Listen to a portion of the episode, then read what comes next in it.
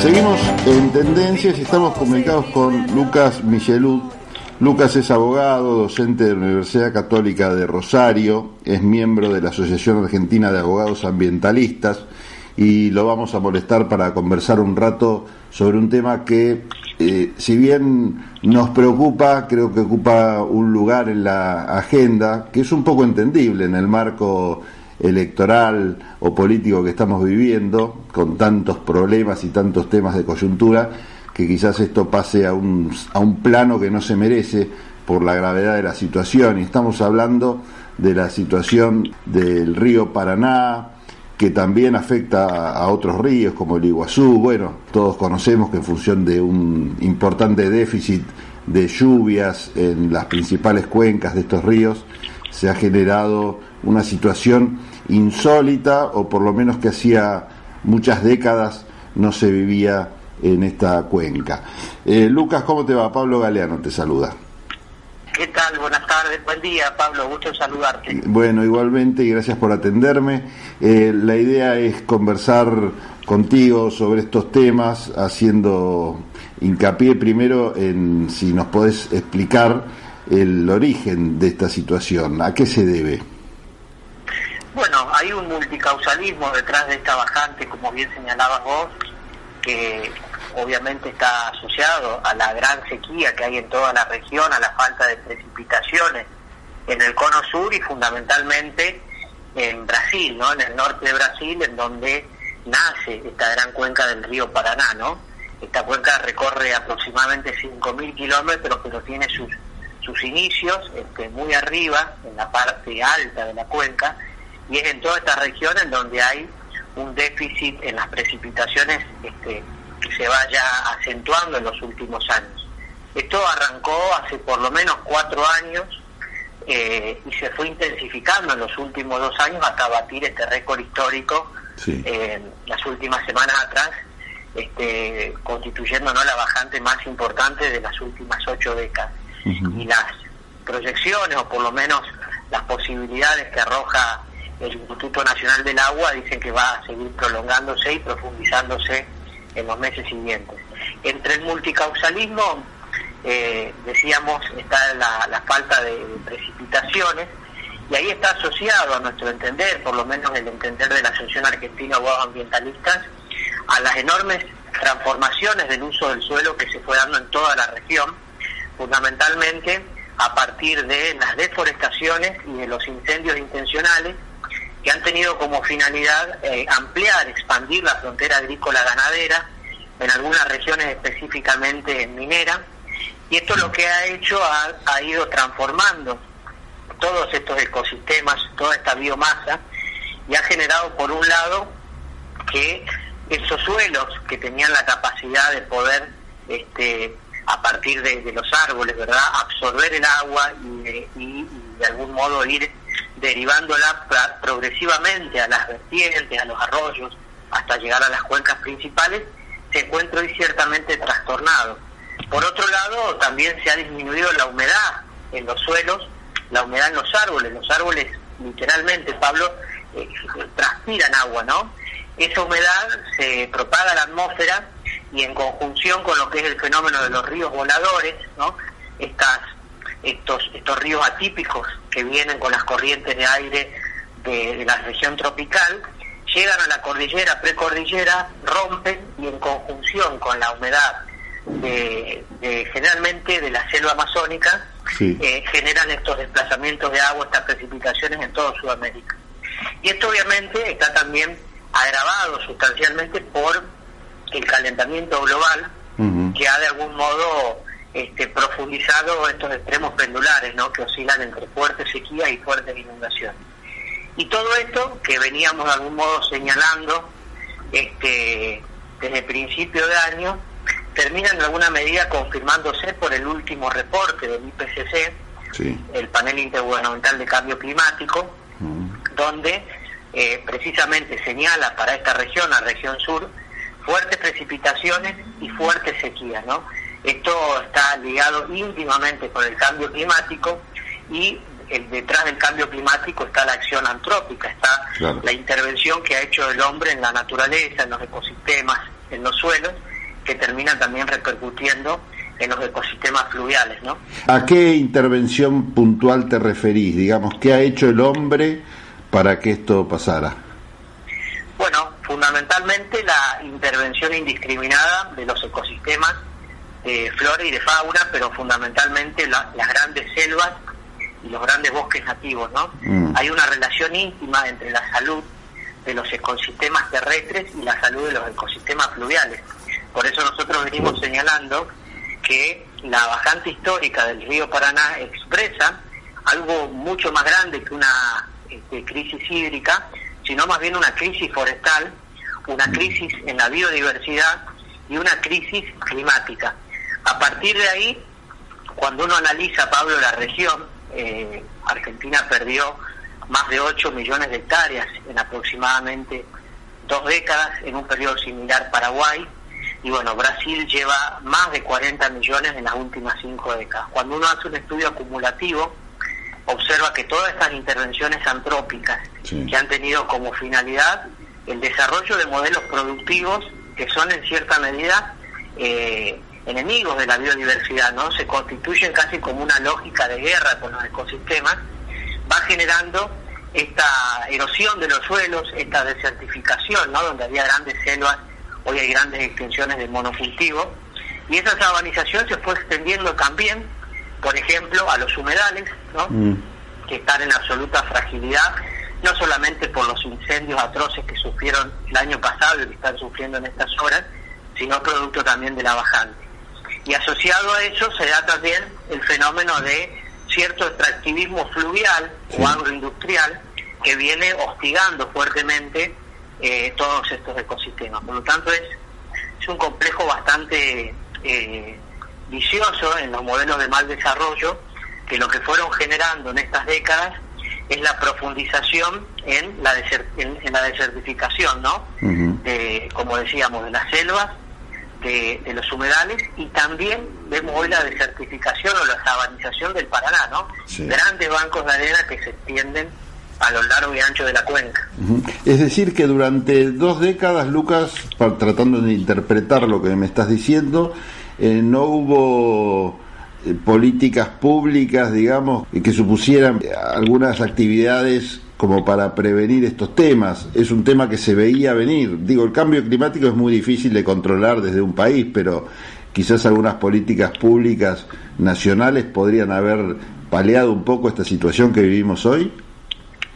Sí, tal cual. La, la situación es, como bien señalas vos, Argentina tiene una contribución al calentamiento global del 1, el 1, 1,5% aproximadamente. Es grande es- esto, sí. Claro, sobre, sobre el total, digo, o sea, por eso se habla en materia de cambio climático de este, eh, responsabilidades comunes pero diferenciadas. Hay una enorme responsabilidad de los países del norte, ¿no? Que se han Sí. desarrollado, valga la redundancia, a partir precisamente de este, impactar este, en, el, en el clima, en la temperatura del planeta.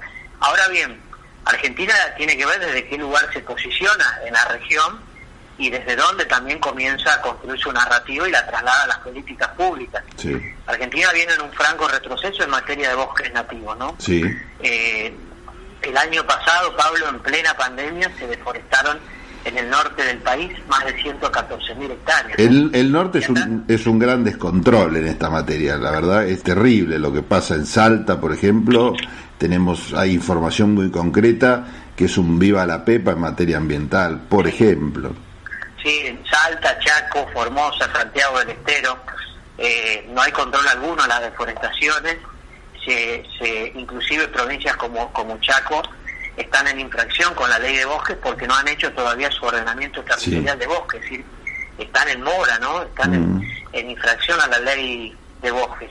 Y es una ley que además, eh, que no hay control jurisdiccional, Sí, eh, este, además no ha sido financiada desde su sanción, ¿no? Claro. Desde el año 2008, pero fundamentalmente el año 2010 a esta parte, es decir, hace 10 años, que esta ley está en vigencia, que costó muchísimo, ¿no? Fueron los reclamos ciudadanos, las movilizaciones sociales, ambientales, movimientos académicos que llevaron adelante e impulsaron esta ley, pero esta ley ha sido sistemáticamente financiada por todos los gobiernos, ¿no? Y es Sí. muy difícil porque los, los derechos tienen un costo, ¿no? Es absurdo pensar que no hay que financiar inclusive los derechos ambientales. Claro. Esto es algo que Argentina ha descuidado.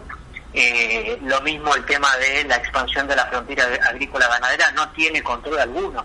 Mm. No solamente porque se desmontan o se, o se deforestan o se incendian los bosques nativos, sino porque después no hay ningún tipo de control ni en el uso de la tierra, ni en la preservación de la biodiversidad, el desplazamiento de las comunidades indígenas y campesinas que hay detrás de todas estas deforestaciones y estos incendios, Claro. el uso indiscriminado de miles de millones de kilolitros de agrotóxicos por año, ¿no? Argentina lidera a nivel mundial el uso de este, agrotóxicos, ¿no? Es el país con más este, uso de agrotóxicos per cápita y esto es escandaloso en el marco de procesos de reconversión que se están dando precisamente en estos modelos de mal desarrollo. Argentina, en ese sentido, a contramano, va profundizando todas las políticas públicas eh, están inclusive este, ensañadas en profundizar en este modelo, eh, que es también la profundización como, como, como la expresión de otros grandes modelos de mal desarrollo, el caso, por ejemplo, de la mega minería, Claro. o por estas horas, por estos meses, el tema del proyecto hidrovía Paraná-Paraguay, que también tiene un montón de matices y una profunda desambientalización que tiene como común denominador en este caso la, la afectación ¿no? de los ecosistemas fluviales, de los servicios ambientales que brindan el río para la flora, para la fauna, para las propias comunidades que habitan. Lucas, eh, quizás sea un tecnicismo, pero sirve para seguir entendiendo el tema, porque estamos hablando de, de nación y de provincias, y en temas ambientales tengo entendido que la nación no se puede meter en las decisiones provinciales, ¿no? Sin embargo, bueno, existe una ley nacional de protección del ambiente que fija una suerte de presupuestos mínimos. Presupuestos no estoy hablando de plata, sino estoy hablando de, de bases, ¿no? Claro. De bases mínimas Sí. como para cuidar el medio ambiente. Pero las provincias se pueden tomar esto como una recomendación, pero después hacerle pito catalán a lo que se intenta hacer desde nación. ¿Vos notás que hay mucha diferencia dependiendo de la provincia de cómo encaran el tema del ambiente o de la protección del ambiente? El ambiente en general, Argentina avanzó muchísimo con la reforma del 94 Claro. y la categoría de presupuestos mínimos. Desde el 2002 a esta parte se fueron sancionando más de una docena de leyes ambientales que rigen en todo el territorio, ¿no?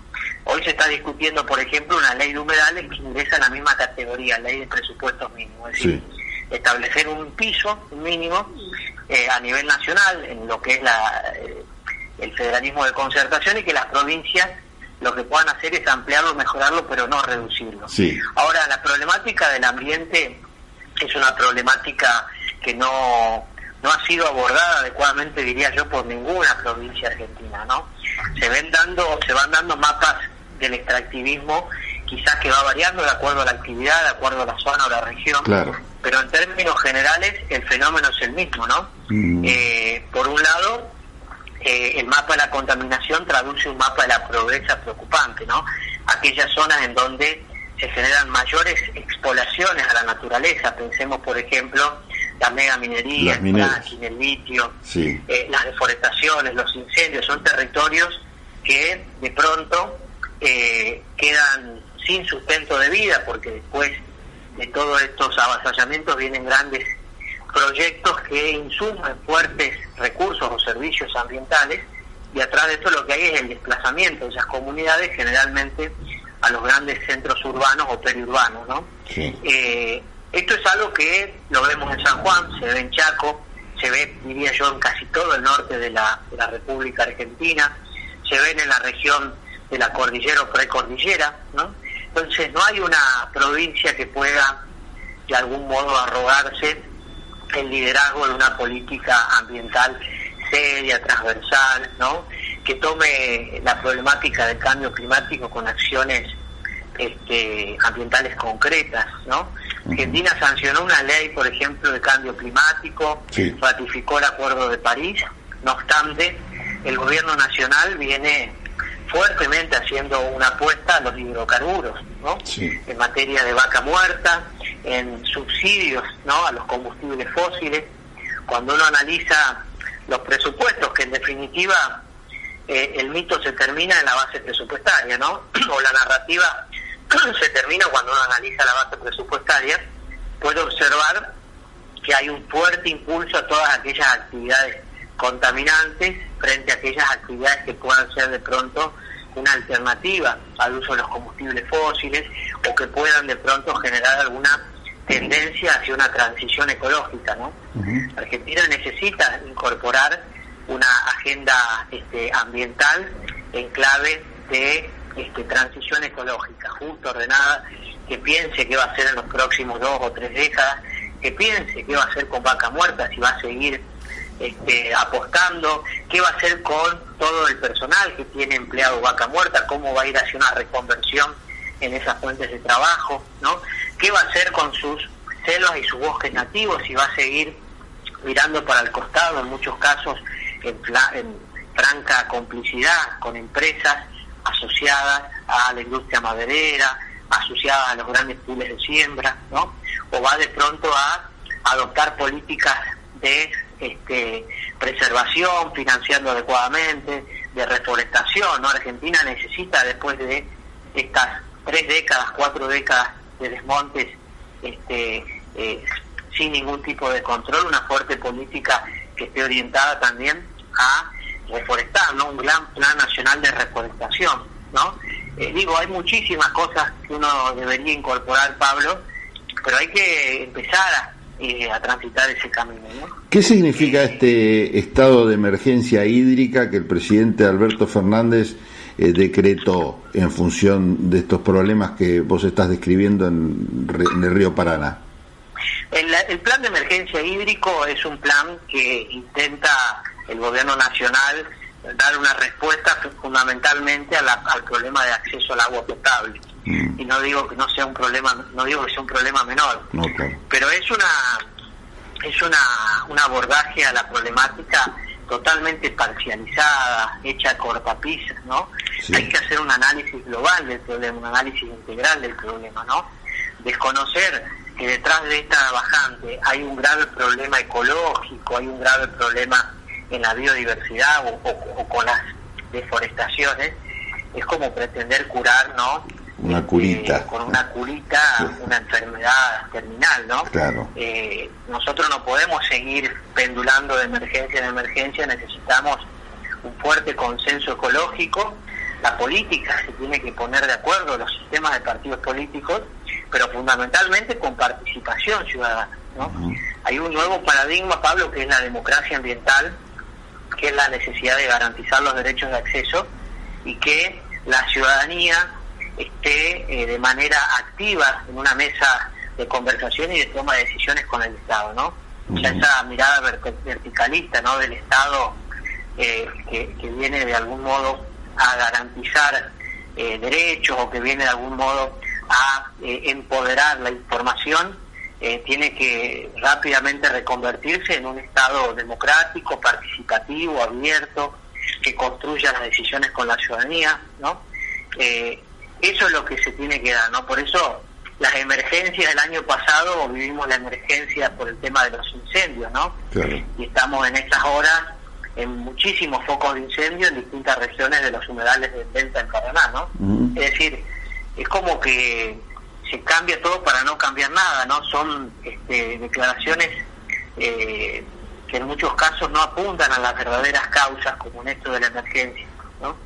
No hay una revisión profunda a los modelos de desarrollo, no hay una interpelación del Estado Nacional a aquellas provincias que están violando sistemáticamente derechos humanos, derechos ambientales, ¿no? Digo, tiene que venir por aquí la solución, ¿no? A, eh, comenzar a pensar una nueva forma de abordar los problemas que no sean necesariamente desde la emergencia, sino también a partir fundamentalmente de, de una planificación estratégica eh, que aborde eh, la problemática del clima, la problemática eh, de las cuencas, ¿no? Argentina tiene sus cuencas en franco retroceso, si no están en, situaciones este, de absoluta fragilidad por la bajante, lo está por el uso indiscriminado de agrotóxicos, por los residuos que se vierten, los grandes centros metropolitanos arrojan sin ningún tipo de disposición final los residuos cloacales en las cuencas que luego se utilizan para este, abastecer a las comunidades, es decir, los, los niños toman de las cuencas que tienen hoy agrotóxicos, que tienen residuos industriales, cloacales, ¿no?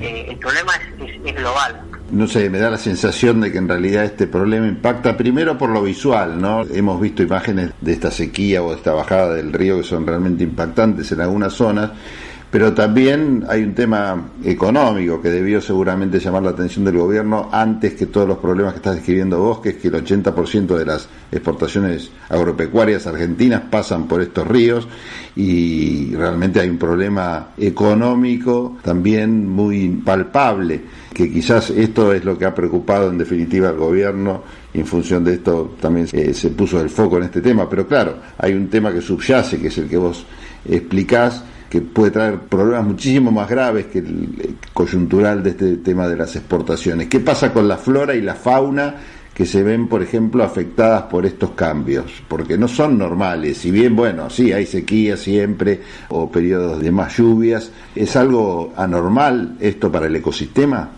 Sí, es algo totalmente normal, o sea, refleja lo que decíamos antes, ¿no? El colapso de los ecosistemas, ¿no? Mm. Fíjate, Pablo, el mismo el mismo caso de los carpinchos del Delta, ¿no? Sí. Que ha sido abordado por cierta ciertos medios hegemónicos, ¿no?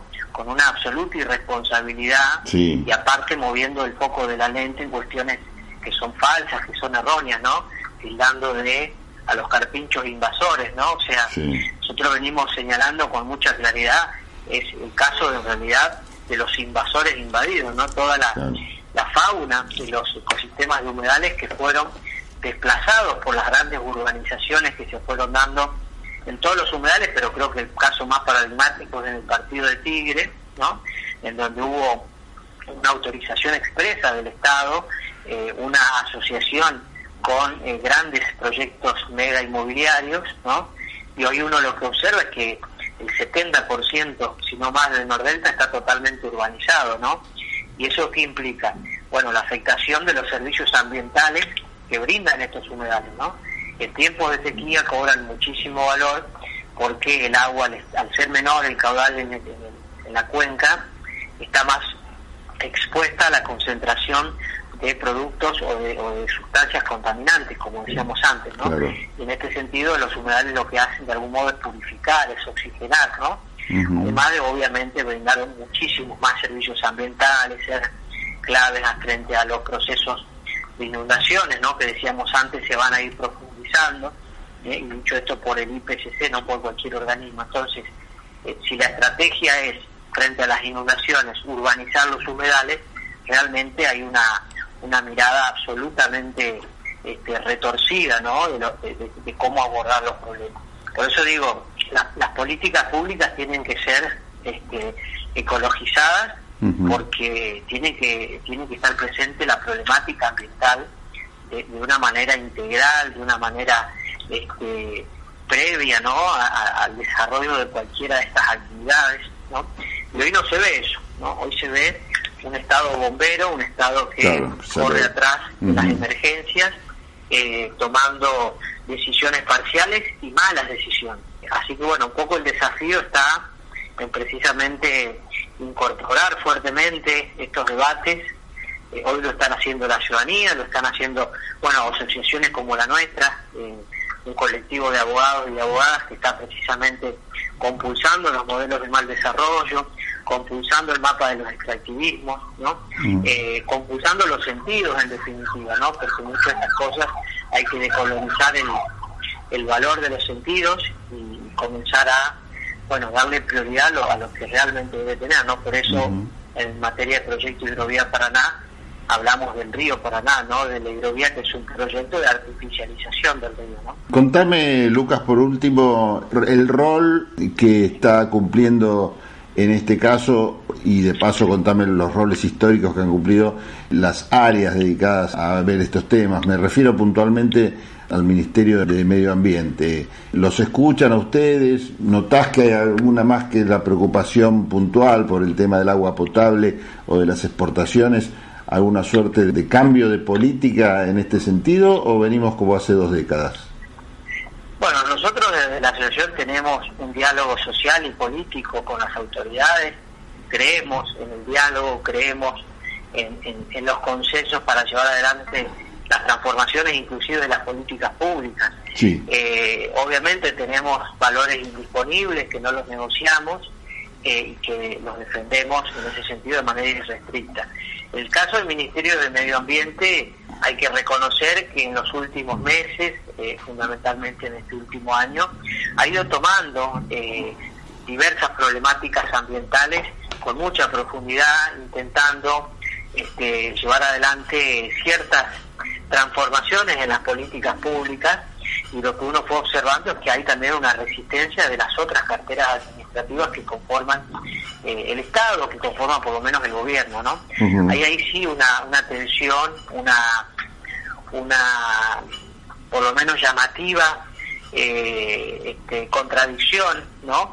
Entre políticas que deberían salir unificadas del gobierno, eh, pero bueno, el Ministerio de Ambiente hay que reconocerlo, viene e intenta de pronto eh, comenzar a avanzar en esto que decíamos antes de una transición ecológica, ¿no? Obviamente con muchísimas resistencias, con muchísimos matices dentro del propio ministerio, eh, pero hay otros ministerios como por ejemplo infraestructura, transporte, producción, que bueno están absolutamente desambientalizados, ¿no?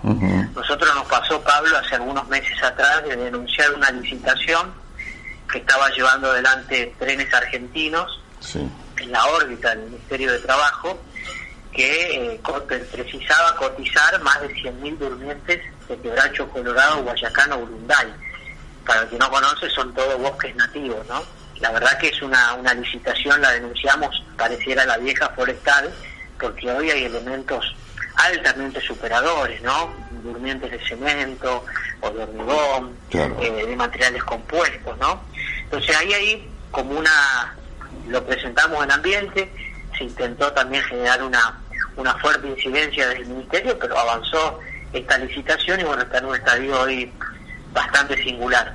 Digo, eh, el empoderamiento del, Ministerio de Ambiente se tiene que dar también con el liderazgo que tengan en muchísimas políticas, en muchísimos programas, en acciones concretas y además con un fuerte financiamiento, ¿no? Es una histórica. Yo estoy acá en la provincia de Santa Fe, estoy en la ciudad de Rosario y el Ministerio de Ambiente de la provincia hoy no tiene, es menos del 1% del presupuesto asignado, ¿no?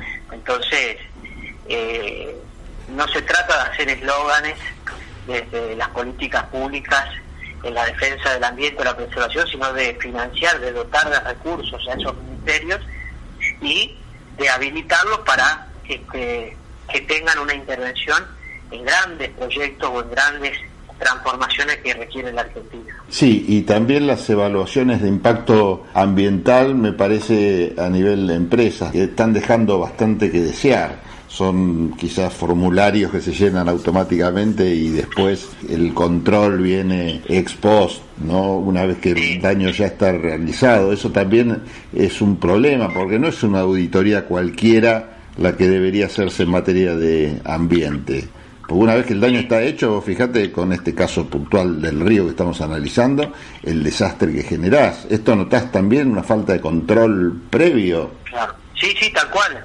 Eh, el Instituto del Estudio de Impacto Ambiental o lo que viene ahora que es la evaluación ambiental estratégica han evolucionado mucho en el, Estado de Derecho Ambiental eh, y todavía uno observa, sobre todo en administraciones, ¿no?